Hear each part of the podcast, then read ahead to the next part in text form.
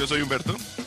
Yo soy Matías, estamos acá otra vez desde Miami, otra vez desde la cuarentena, en la burbuja. Nos pueden seguir en todos lados, escuchar o ver, depende de lo que quieran. Pueden ver acá en YouTube, nos pueden escuchar acá en el podcast.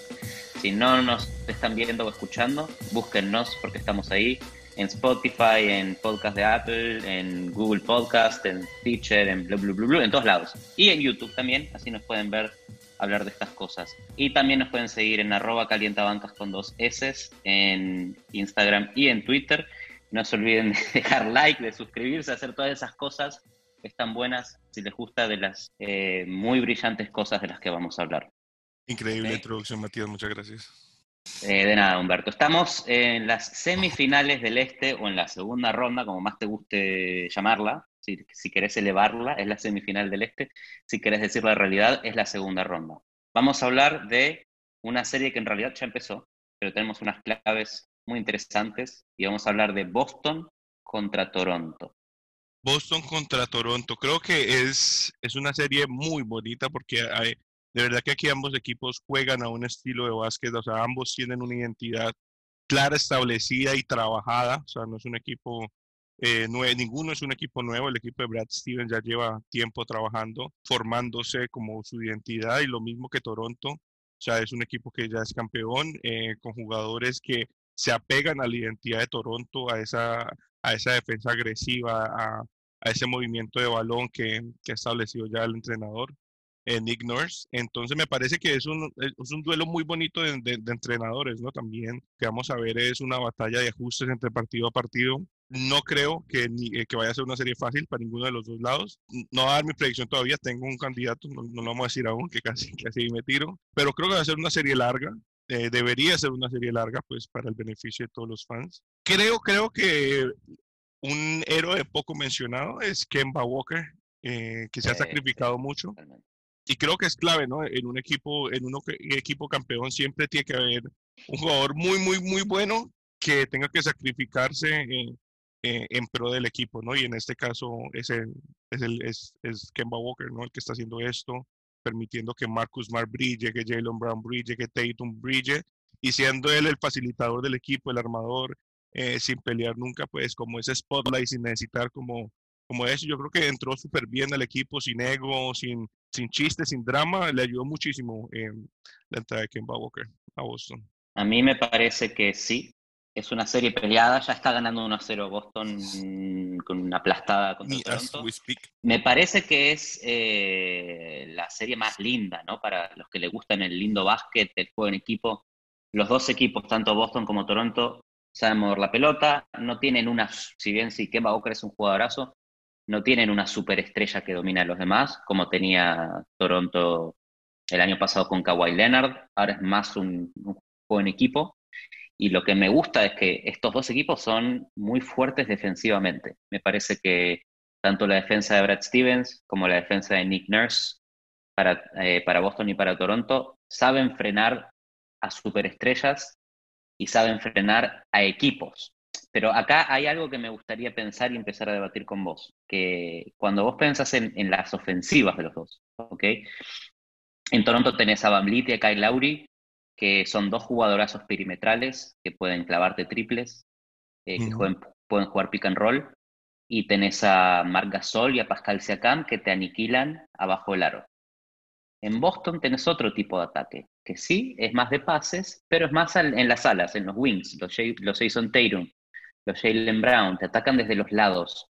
Eh, y, y me parece muy interesante esta diferencia entre los dos equipos, porque cuando yo pienso, ¿ok? ¿Cómo puede defender Toronto a Boston? Pienso en Pascal Siakam, pienso en Anunobi, pienso en cómo pueden defender esas alas. Pero cuando pienso en cómo Boston puede defender a Toronto, ¿quién frena abajo del aro? ¿Quién es ese jugador? Sí, porque aparte, exacto, lo que vas a mencionar, en- ni en Scanter ni en el Tays creo que son los jugadores más defensivos, ¿no? Creo. A ver, pueden aportar, pero hay, hay mucho que frenar. Mínimamente tenés dos jugadores que van a estar en la cancha, que son eh, Gasol y, y Siakam, dentro de los titulares. Y del banco sale Norman Powell, sale Ibaka, que también puede hacer daño. Entonces, sí, es verdad, Boston ganó el primer partido, fue una lección de básquet, pero creo que a la larga en, lo que respecta a la serie entera, los dos equipos están aceitados, los dos equipos vienen bien, pero es, esa puede ser la clave de la serie, que es la ofensiva interior de Toronto es difícil de frenar. Es que yo creo que sí, cuando Nick Nurse haga los ajustes adecuados, yo creo que a la larga Toronto tiene más herramientas. Lo que pasa es que también eh, eh, Boston tiene jugadores muy modernos, porque Jason Tatum, aunque no sea tan grande, es tan atlético que defensivamente puede hacer mucho contra un Pascal Siakam. Eh, lo, mismo que Jalen Brown, que, aunque no sean los jugadores más grandes, son tan atléticos y tan ágiles y tienen tanta energía que, dos, dos, tres partidos bastante se las van a complicar a, los grandes de Toronto. Canter tiene que tener un partidazo, tiene que tener una mega serie y jugó una muy buena serie en la anterior tiene que tener una serie igual de impecable y tiene que comprometerse defensivamente. Eh, ya, ya, el tipo es una máquina de, rebotes ofensivos, eh, que entonces por ese lado como que va a ser una batalla buenísima con Margasol eh, ahí en el en los aros, y, pero lo que decís es clave, o sea, quien gane los rebotes y quien, quien controle la pintura es probablemente quien termine saliendo victorioso de esta serie. Y no nos olvidemos que Gordon Hayward sigue lesionado, y es verdad lo que decíamos, en, los, partidos, los primeros partidos de la burbuja, Boston aceitadísimo, el Big Four, digamos, con Jalen Brown, con Kemba Walker, Tatum y él, y Hayward, son imparables. Cuando están los cuatro sanos son imparables. Pero sin Gordon Hayward perdés una de esas armas. Y yo creo que es importante en una serie a siete partidos. Es verdad que, que Boston tiene este ataque aceitadísimo, pero la defensa de Toronto no es un chiste, es la defensa campeona de la NBA y que sin Kawhi Leonard igual se ajustó y fue el mejor equipo del este en la temporada regular junto con, con Milwaukee. No, y obviamente en Toronto hay esta mentalidad que, mucho, o sea, que creo que prevalece más que en Boston, que no vamos a decir que Boston no la tenga, pero esta, esta mentalidad de, de, su, de next man up, ¿no? de que la siguiente persona o la persona que salga del banco tiene que llenar ese hueco. Y yo creo que en Toronto eh, Pascal llenó ese hueco de Kawhi. Eh, Onanui eh, subió otro nivel también en su juego. Van Bleed cogió otro nivel también en su juego. A nivel ofensivo, Obviamente la defensa que perdes con Kawhi es irreemplazable, eh, pero ahí es donde entra el sistema de Nick Nurse, que yo creo que es importantísimo. No por nada eh, fue entrenador del año, ¿no? Hablando una cosa de Pascal Siakam, que en, este podcast hemos eh, hablado muy bien de él desde antes de su explosión. Si quieren, busquen en el archivo. A mí me parece que todavía Pascal Siakam es este, esta cosa que se dice de él que contra los grandes equipos no voy a decir la palabra pecho frío, pero ya la dije, contra los grandes equipos no tiene el mismo nivel. No, tiene la no, no toma el mismo liderazgo. Depende más del equipo, que está bien, ¿eh? Y eso es experiencia. Eso toma tiempo. bueno, hay gente que nace con eso, pero pues... Te voy a dar un dato, ¿ok? En todo lo que viene de la burbuja, Toronto perdió solamente contra un equipo. En los partidos de seeding y en los playoffs. Y es Boston. Entonces Boston sabe cómo hacerle la vida imposible a, los Raptors. Sabe cómo defender a Pascal Siakam.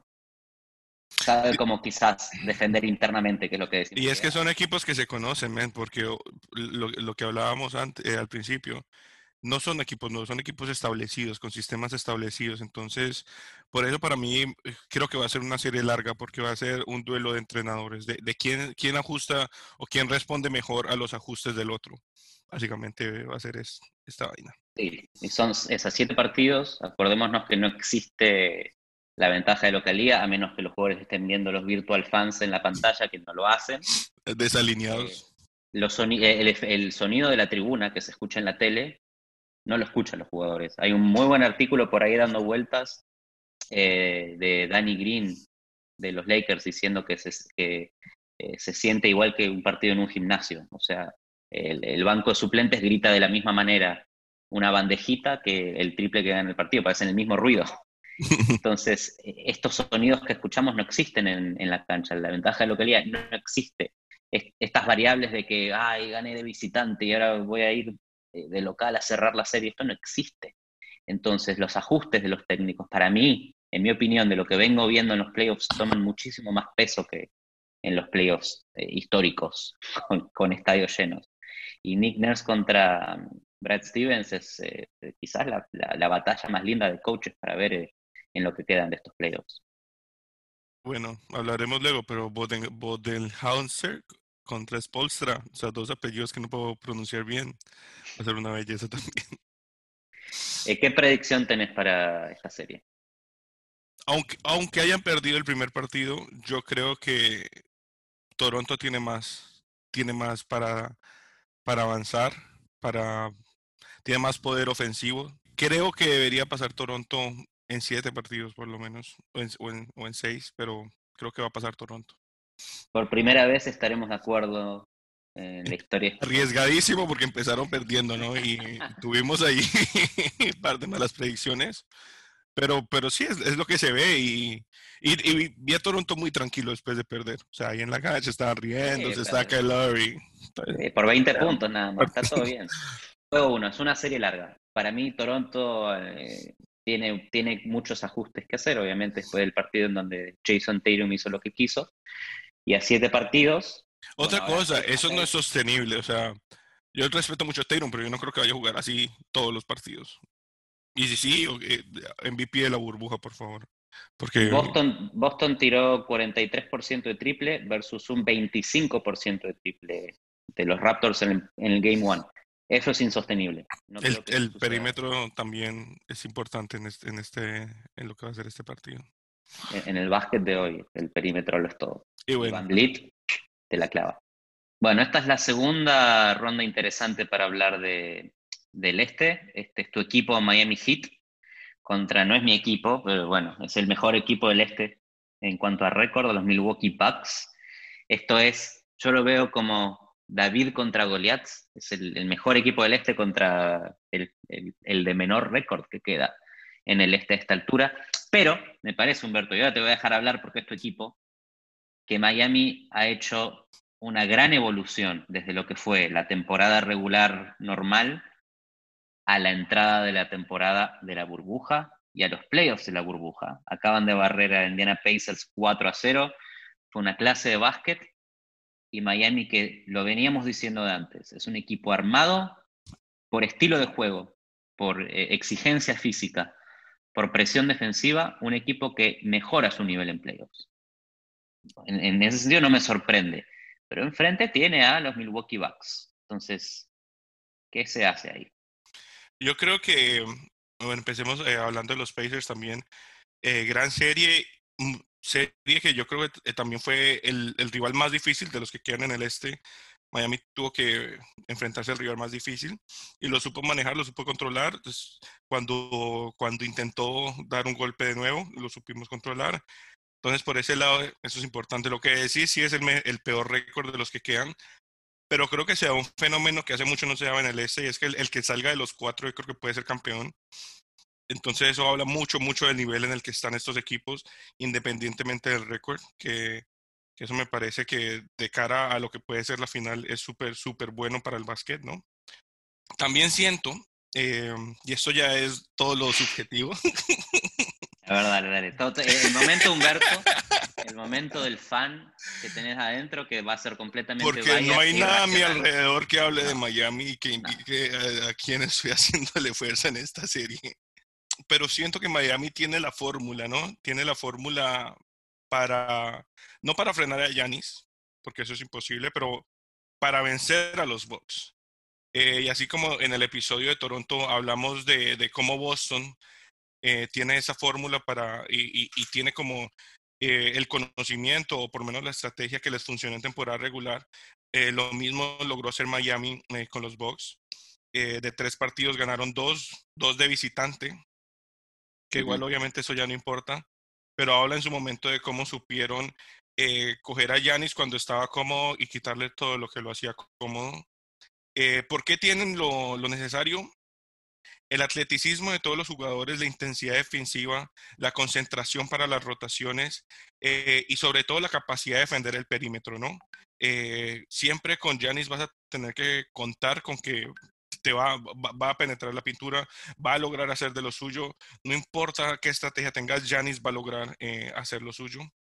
Yo te voy a dar un dato. Dale. Te voy a dar un, dato de Giannis y la defensa del Miami Heat. Okay, que vos, me decís, Giannis va a ser de lo suyo. Este dato te va a gustar. En toda la temporada, de la NBA, el defensor más efectivo de Giannis en toda la NBA, ¿ok?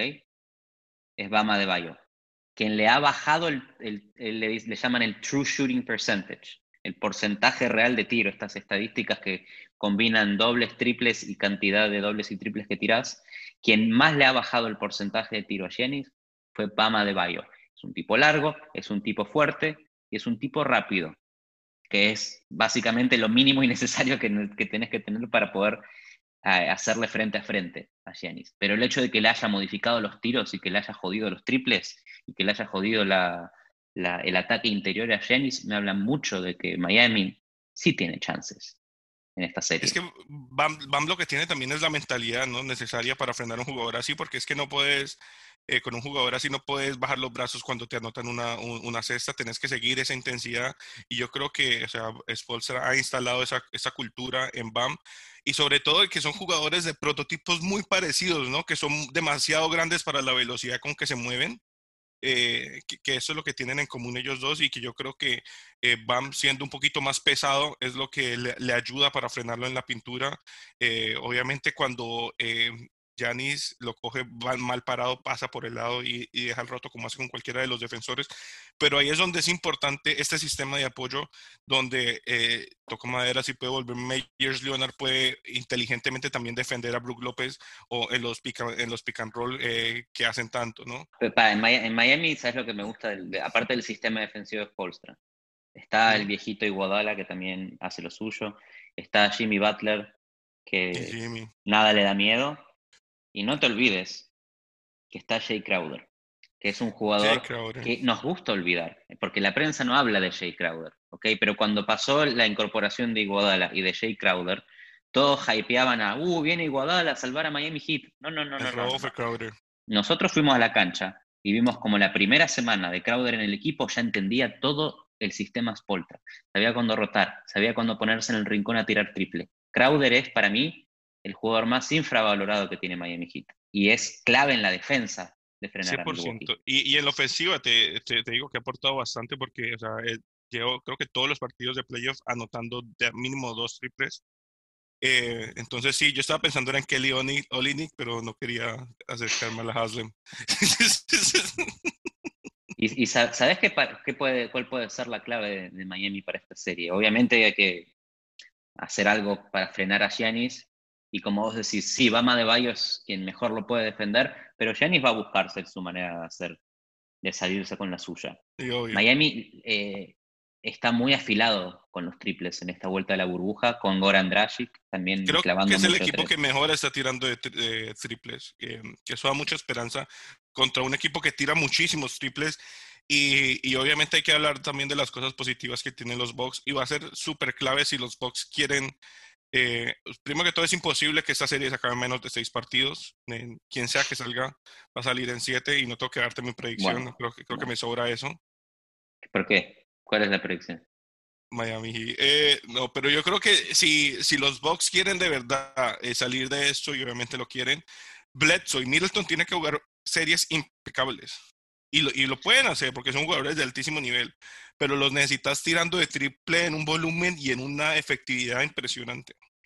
Bueno, en la serie contra Orlando, Milwaukee mostró cosas vulnerables.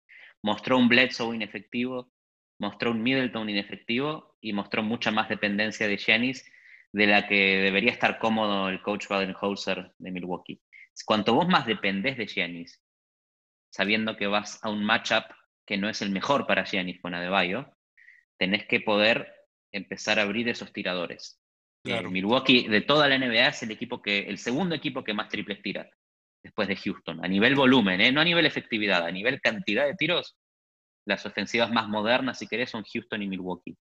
Y Miami sabe cómo frenar, sabe cómo rotar, sabe cómo bajarte ese porcentaje de triple y sabe cómo frenarte a Giannis. No, y creo que aparte de tirar bien, creo que también son de los mejores equipos defendiendo el triple. O sea, tenés jugadores de, de una presencia en el perímetro como Derrick Jones Jr., eh, como Kendrick Nunn, como Goran Dragic, como Tyler Herro, que han, que han puesto su, su huella ¿no? en, en, la defensa de Miami y que, y que si tenemos jugadores para defender a Giannis, sí, pero también tenemos jugadores para defender a los tiradores de Milwaukee. Y es ahí donde, donde viene la, fórmula ¿no? que yo creo que puede tener Miami para, para poner a freno a los Bucks. Es que Miami, ¿sabes lo que tiene? Obviamente no tiene una superestrella, pero tiene un equipo tan profundo, porque vamos no sé cuántos minutos hablando del hit que, puede hacerle fuerza a Milwaukee y también tenés un jugador como Duncan Robinson, que sale del banco y te, clava eh, tres triples, tú, tú, tú, como si nada hubiera pasado. Y la defensa de Milwaukee, que hemos analizado en capítulos anteriores, es muy buena en forzar el tiro a media distancia, en no dejarte tirar el triple, en no dejarte ir abajo del aro y en obligarte a tirar media distancia. Que eso es el tiro favorito de Jimmy Butler. Entonces, si yo soy. Y de, y de Dragic. Entonces, yo soy Milwaukee. Te voy a dar todas las medias distancias que quieras y te voy a hacer perder.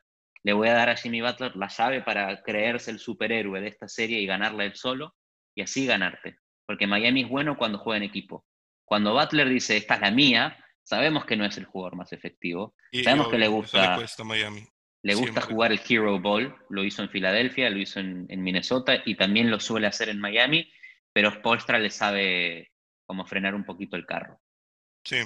Entonces ahí quizás esté la, eh, la, inteligencia de Milwaukee en a ver qué es lo que ceden, a ver qué es lo que te permito hacer Miami. Y lo que es decir, yo, lo que vos decís de la banca, yo creo que estamos ante los dos equipos más profundos, sino dos de los tres o cuatro equipos. De pronto por ahí puedes poner a, a, a los Clippers como esos tres equipos con más banca, pero creo que estos son los equipos de los dos equipos eh, con más profundidad en la NBA. Entonces, vamos a ver partidos intensos de principio a fin, o sea, porque ambas unidades, ¿no? Eh, van a jugar con muchísima intensidad y eso va a estar hermoso. Mira, yo leo los, los equipos suplentes de los dos, ¿ok? Leyendo los no starting five, el, bench de ambos. En Milwaukee tenés George Hill, Kyle Korver, Pat Covington, Marvin Williams y el hermano eh, malo de los López, Robin López.